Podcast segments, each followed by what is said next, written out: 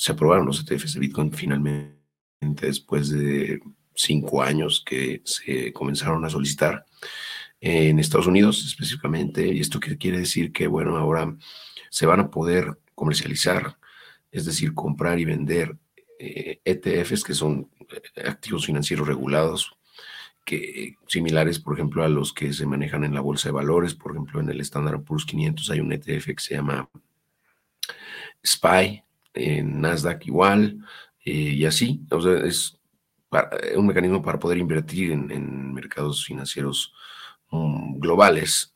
Entonces, eso abre muchísimas puertas a Bitcoin y posteriormente al ecosistema en general cripto.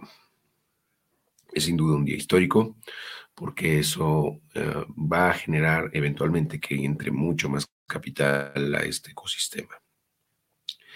Y obviamente eso se verá reflejado en el nivel de adopción y en el precio finalmente de, estos activos.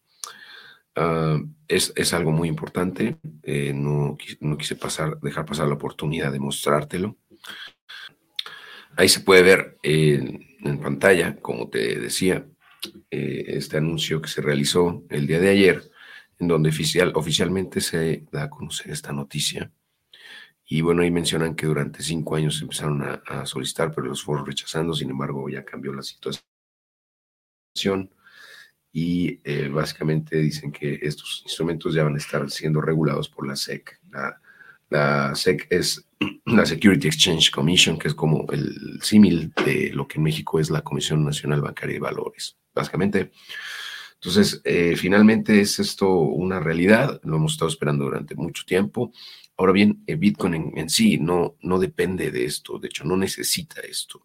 Ah, simplemente es que los mercados financieros se dieron cuenta finalmente que era imposible regular Bitcoin. No, se puede regular un instrumento de este tipo, de esta naturaleza, que es descentralizado, que no tiene una entidad central, pues, eh, en donde eh, se tomen las decisiones, ¿no? sino que es básicamente una moneda digital que no es gobernada por nadie, que tiene un mecanismo de incentivos de teoría de juegos y de, eh, minería y, de criptografía que no puede ser regulada, básicamente. Entonces, eh, esto tumba la narrativa que tenían muchas personas sobre pues que Bitcoin tenía que ser regulado o que podría ser prohibido. Eh, realmente no lo pueden prohibir, no lo pueden regular y por eso es que el mercado financiero tradicional ha doblado finalmente las manos y dijo, ok, vamos a probar, a aprobar estos ETFs de Bitcoin, ¿no? ¿Qué va a pasar entonces en el próximo, en los próximos en las próximas semanas, ¿qué se espera que ocurra? Bueno, aquí te voy a mostrar lo que espero yo que ocurra. vamos a ver un flujo mayor de capitales hacia, hacia estos instrumentos. A ver si aquí te lo puedo poner. Ahí está. Entonces, ¿qué se puede esperar en los próximos días? Básicamente que, eh, bueno, en las próximas semanas y años, eh, es que eh, estos ETFs empiecen a tener una una cantidad de activos administrados cada vez mayor.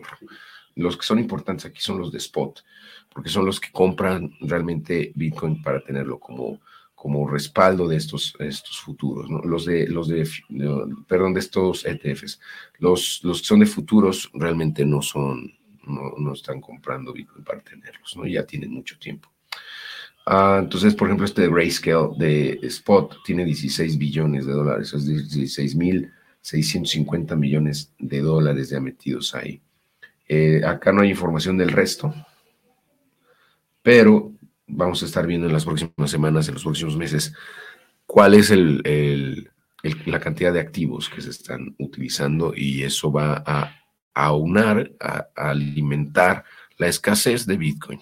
Eh, como sabes, cuando un bien es escaso y la demanda es alta, su precio eh, tiende a incrementarse. Entonces, esta es una presión alcista para Bitcoin, sin duda. Y bueno, pues no nos sorprendería que en los próximos meses, incluso en los próximos meses, pues, pues quizá en unos años, ¿no? no tal vez no meses, en algunos años, eh, algunos eh, fondos de, por ejemplo, de capital que administran, por ejemplo, pensiones, fondos para el retiro, ¿no? y en general fondos de inversión incorporen estos ETFs en sus carteras, cada vez en una proporción mayor, eh, para tener esa exposición. En fin, bueno, eso es por el momento lo que eh, está pasando, eh, como tal, buenas noticias, y vamos a ver cómo se desenvuelve esto. por lo pronto, el precio de Bitcoin, pues, sigue, sigue subiendo. Vamos a esperar a que haya una corrección bajista, probablemente en las próximas semanas, en los próximos meses, porque está muy sobrecalentado el mercado. Aquí lo podemos ver, está muy sobrecalentado. Eh, tenemos, eh, por ejemplo, el market cap de 1.8 eh, trillones de dólares, trillions, y, y, ha estado subiendo muchísimo en los últimos meses. Entonces es muy probable que haya una corrección. ¿no?